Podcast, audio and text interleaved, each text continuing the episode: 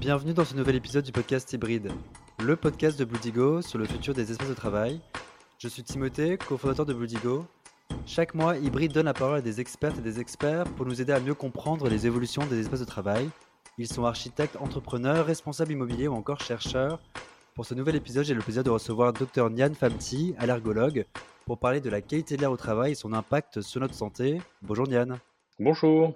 Merci d'être notre nouvel invité sur Hybride. Pour commencer, Nian, est-ce que tu peux, s'il te plaît, te présenter? Alors, je suis médecin, allergologue de formation et aussi pneumologue pédiatre. Donc, je m'intéresse tout particulièrement à l'environnement et de manière euh, spécifique l'environnement aérien. Donc, je suis consultant aussi euh, dans le conseil scientifique de ce qu'on appelle l'OQAI, c'est l'Observatoire de la qualité de l'air intérieur, et ainsi qu'au Conseil de l'air, de l'ANSES, qui est un organisme national qui surveille euh, les données de santé, notamment concernant les différents milieux. Et, là, en l'occurrence, c'est l'air. Alors pour commencer et débroussailler un peu le sujet, est-ce que tu peux nous expliquer quels sont les grands enjeux aujourd'hui liés à la qualité de l'air? C'est un sujet qui euh, explose depuis quelques années puisque la pollution atmosphérique comme étant un cofacteur de euh, qui favorise les maladies chez l'homme est quelque chose de reconnu par les organismes et notamment l'Organisation mondiale de la santé qui le décrit comme vraiment un facteur qui tue un certain nombre de personnes chaque année. Et donc, il y a un enjeu de santé publique qui est grandissant et vraiment impactant de nos jours. et donc, c'est une préoccupation qui pousse les autorités à avoir une vigilance et à travailler sur ces domaines-là. Et donc, la pollution intérieure est souvent décrite comme étant même plus puissante en tant que, facteur favorisant les maladies que la pollution atmosphérique, sachant que dès que vous ouvrez les fenêtres vers l'extérieur, vous allez aussi égaliser euh, ces, différentes atmosphères. Et donc, la pollution atmosphérique a aussi une influence euh, sur euh, la pollution intérieure. Et on dit souvent que l'air intérieur est beaucoup plus pollué que, l'air extérieur. Et c'est un constat que l'on fait dans nos enquêtes dans l'OQAI, c'est-à-dire l'Observatoire de qualité de l'air intérieur, dans ces différentes campagnes de, de, mesures que l'on fait sur, au niveau national. Oui, j'ai vu que la qualité de l'air intérieur était cinq fois plus polluée, c'est ça, que la qualité de l'air extérieur? Souvent, c'est une moyenne et effectivement, c'est, quelque chose que l'on constate parce que, eh bien, on a, parfois, des difficultés à renouveler l'air, à ventiler et à aérer. Alors qu'est-ce qui pose problème dans dans cet air? On a, eh bien, ce qu'on appelle des, des produits chimiques, qui se, solubilisent, enfin qui se restent en suspension et notamment, ce qui nous préoccupe, c'est ce qu'on appelle les composés organiques volatiles et les composés organiques semi-volatiles. Alors, qu'est-ce que c'est? Ce sont des, produits chimiques qui vont rester dans l'air et ils vont être respirés, inhalés par les occupants des, des pièces et ces éléments-là vont venir circuler dans l'organisme et provoquer de l'inflammation là où on est susceptible de, de générer cette inflammation dans des tissus, on va dire, prédisposés ou sensibles. Alors, ce qui est compliqué, c'est que on connaît l'effet isolé de chacun de ces produits dans des expériences in vitro, en laboratoire, mais ce qui est très difficile, c'est que l'effet, on va dire, cocktail de ces différents éléments est difficilement étudiable chez l'homme. Mais on sait par, on va dire, analyse globale des expositions et puis des suivis de ces, des, patients, quand ils sont exposés à des conditions un peu plus extrêmes, eh bien, on a un effet négatif sur l'organisme. Ces particules fines et ultra fines pénètrent très profondément dans l'organisme et vont venir s'accumuler dans certains organes et rester là très longtemps et favoriser la survenue de maladies chroniques, eh bien, quand on a des gènes euh, de susceptibilité à ces maladies, qui sont aussi variées que euh, le cancer, les maladies inflammatoires, les maladies vasculaires, endocriniennes, métaboliques, etc. On parle beaucoup de nanoparticules effectivement dans, les médias et de leur impact euh, sur la santé, donc ça vient essentiellement effectivement de, la pollution, c'est ça? Exactement. Pollution, elle est faite d'une espèce de soupe de, de, particules de tailles différentes et celles qui sont les plus dangereuses sont les ultra fines, les nanoparticules, et en deçà, euh, qui vont vraiment venir euh, traverser la, barrière respiratoire et venir circuler dans l'organisme pour venir s'accumuler dans, dans les tissus. Et c'est pour ça que quand vous faites des statistiques, vous voyez que ces, ces éléments-là, ces particules ultra fines, eh bien, sont corrélés, sortent dans les études statistiques avec n'importe quelle maladie qui, a une composante inflammatoire. Donc, on voit aussi bien que ça aggrave euh, la maladie d'Alzheimer, que l'infarctus du myocarde, que les accidents vasculaires cérébraux, que, euh, euh, je dirais, l'activité cérébrale en elle-même, la dépression, les maladies métaboliques, le diabète. Enfin, on pourrait mettre dans le panier tout un tas de, de pathologies chroniques. Et donc, c'est pour cela que souvent, on dit que on va euh, eh bien, mourir de la pollution euh, sous différentes formes et on a calculé qu'il y avait des, dizaines de milliers de décès qui étaient attribuables à cette, à pollution. Et à quoi peut-on s'attendre à l'avenir du coup Parce que cette qualité de l'air s'est largement dégradée ces dernières années? Donc j'imagine qu'à mesure que le réchauffement climatique avance, a priori cette qualité de l'air va, va pas s'améliorer.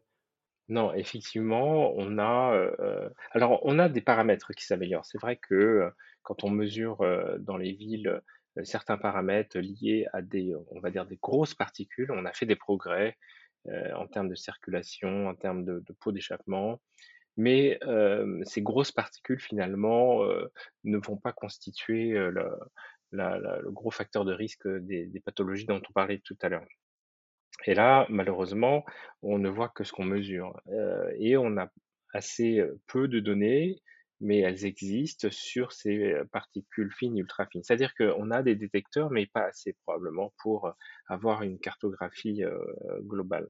On ne fait pas partie des pays les plus en avance sur ce sujet, euh, et on voit qu'effectivement, certains États investissent de plus en plus parce qu'il s'agit d'un vrai enjeu de santé publique qui concerne tout le monde et notamment les populations, on va dire, un peu plus à risque comme les enfants qui ont un organisme en cours de, développement et puis les personnes âgées qui vont avoir des fragilités plus fortes. Donc, on va voir le nombre de, cas pathologiques, de mortalité, de morbidité augmenter avec le temps. Euh, il y a une prise de conscience euh, récente. Euh, donc là récemment, on a vu par exemple que des associations se sont manifestées et ont pris la défense des utilisateurs du, métro, par exemple. L'air du métro est extrêmement pollué. il y a des campagnes en fait de dosage, d'information et, et d'intervention. Euh, il y a beaucoup d'investissements aussi. Alors, par exemple, suite euh, au Covid, on a une généralisation de, euh, des filtres à air intérieur, des capteurs de CO2 aussi qui mesurent l'air vicié pour le renouveler. Euh, donc on a, euh, suite à cette prise de conscience, un certain nombre d'observatoires, de, de, groupes de travail, euh, une implication des, des autorités dans, dans ce domaine-là. Et j'imagine que la mesure de la qualité de l'air en entreprise euh, est obligatoire aujourd'hui. Alors, il y a des campagnes, oui, de, mesure de la qualité de l'air, aussi bien dans les bureaux, dans les domiciles, dans les lieux de, euh, de garde euh, des enfants, dans les EHPAD. Donc, dans tous ces milieux-là, bien sûr, on va surveiller la composition de l'air et la qualité de celui-ci euh, parce que ça fait euh, partie intégrante de la santé de la population.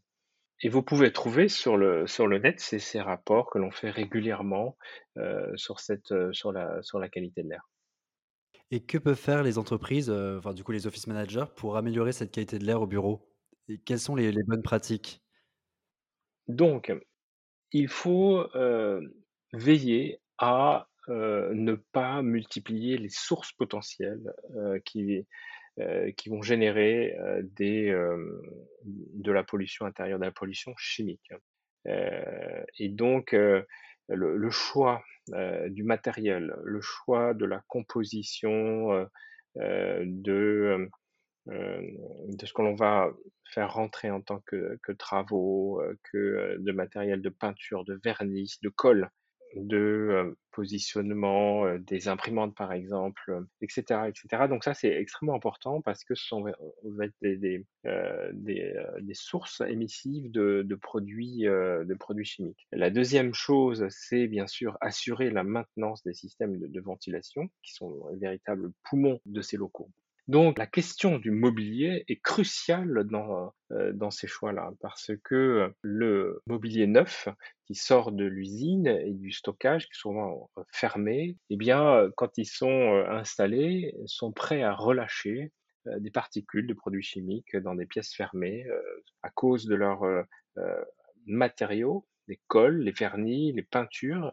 Ce relargage va exposer les personnes qui sont directement en contact au plus près de, ces matières à une absorption anormale de, ces produits-là. Alors c'est pour ça que l'intérêt du mobilier d'occasion est très important puisqu'il a entre guillemets déjà vécu et il a pu relarguer de manière passive ses COV, ses composés organiques volatiles, ses semi-COV, dont le délai de relargage peut durer plusieurs mois à années. Donc ce sont des, des, des, intervalles de temps vraiment très longs. Et donc, on a tout intérêt à utiliser ce genre de, matériaux pour eh bien, réduire cette, cette exposition auprès du personnel. Donc le mobilier d'occasion serait donc moins nocif que le mobilier neuf pour les, bureaux en raison des produits chimiques qui se diffusent lorsque le mobilier neuf voilà, est installé dans, les entreprises. Exactement. Et c'est la même chose que l'on conseille eh bien, auprès des, euh, jeunes parents euh, ou bien des personnes qui sont responsables d'aménagement euh, des crèches, par exemple. Et quand ils ont malheureusement pas le choix, eh bien, on leur dit que leur mobilier neuf doit être laissé dehors pour respirer, transpirer cette, ces produits chimiques pendant plusieurs semaines avant de les utiliser. ou bien ils doivent choisir des composants peu émissifs, mais ce qui est difficilement le cas euh, puisque souvent ces produits-là sont éventuellement plus chers euh, à l'achat et, euh, donc pas forcément disponibles. Et donc oui, effectivement, la, possibilité de, eh bien, de réduire ce, cette émission globale est vraiment très importante. Et pour, pour encore améliorer cette qualité de l'air au bureau, est-ce qu'il y a des innovations qui sont sorties récemment, justement, dont peuvent bénéficier les office managers, les salariés, pour améliorer sa qualité de l'air? Je sais pas, des capteurs, des nouveaux filtres? Les filtres, à air ont, démontré leur efficacité. Effectivement, si on peut installer dans les bureaux des, filtres de, d'absorption de ces produits, cela fonctionne, bien.